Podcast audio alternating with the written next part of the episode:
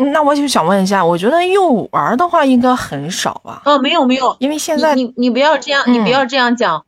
其实每个阶段只要是学生，他其实都有存在一些，呃，作为一个怎么说呢？作为一个服务者来说，不敢说是老师，作为一个服务者，其实心灵建设很关键，不能说很重要，但真的很关键。有可能就是一个老师的一个。呃，可能就是一个拥抱吧，或者就是老师的一个微笑，可能就是同学的一个问候，他的改观是有是有的，真的不分年龄，这个东西不分年龄，就就和一个学生他的成绩为什么能提高起来，不见得是父母，有可能真的是老师，真的，嗯。是，我觉得老师的可能影响是还是蛮大的。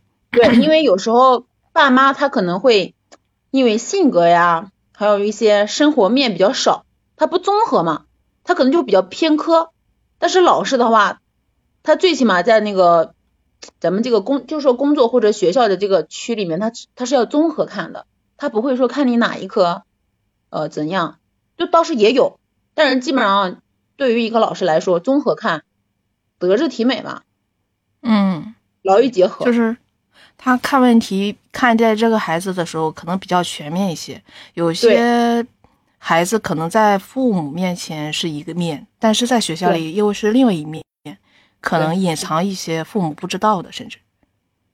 嗯，其实可以这么讲，每一个小孩他都很有自己的，呃，应该叫打开方式。他可能对父母可能是隐着的，但他对老师不见得完全是隐的，他可能会。袒露心声，但是真正能去开启他的这个老师，不见得是哪一位老师，但真的是老师这个身份，真的是老师这个身份。所以说，一个一个社一个是就是咱们这个社会吧，不管他到什么阶段的情况下，一个人的身份也不能说是怎么说呢？呃，不能说权威性，但一定有他的站位吧。就是站位不同，嗯，不能说每一个职业都是综合的，呃，但是咱们怎么说来着？心灵是什么？健全健全的什么？健全的人格？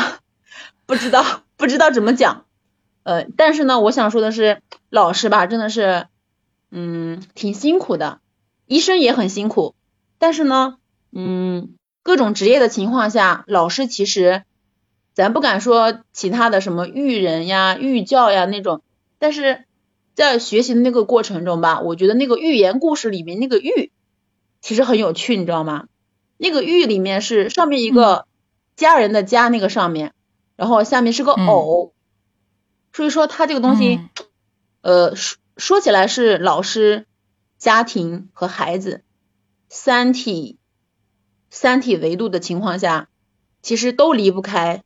真的都离不开社会呢，它只不过就是个平台，但是也不能说是个平，只不过是个平台。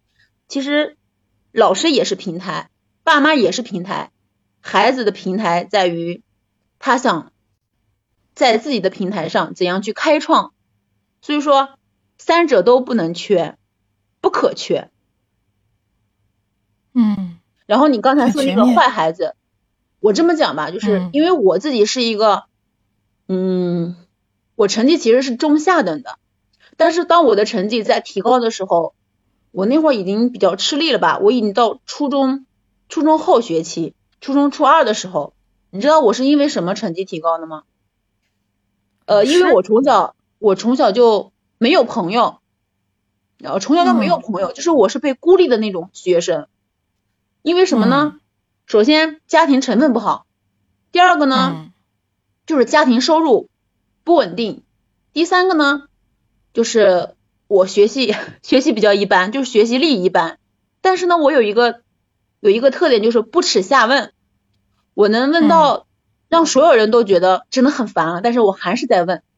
但是我不能，我不知道是不是勤学好问，但我我真的是不耻下问。不管你是呃什么身份，就算你跟我的成绩一样，我也会请教你。这种这种能力吧，我应该是从小就有的，我也不知道。然后呢，呃，我是因为交了一个朋友，而且是个男同学。哦，但是我们不是主动交的，我们也是应该叫应该叫怎么说呢？同频了吧？是个暑假嘛。然后呢，嗯这个男同学和其他不同的是，他不会觉得我特别繁琐的在问，我问一我问一遍，他就帮我解答一遍，我再问第二遍，他还就是同样的题，我还是记不住，他还是愿意帮我再解答第二遍。所以说，这样的友情给我扎下了第一针。嗯然后我的学习就从那儿开始的，而且他是个数理化特别好，然后我是偏科，我英语比较好，就是跟跟他这种学习力交往之后，我的英语和语文比较好，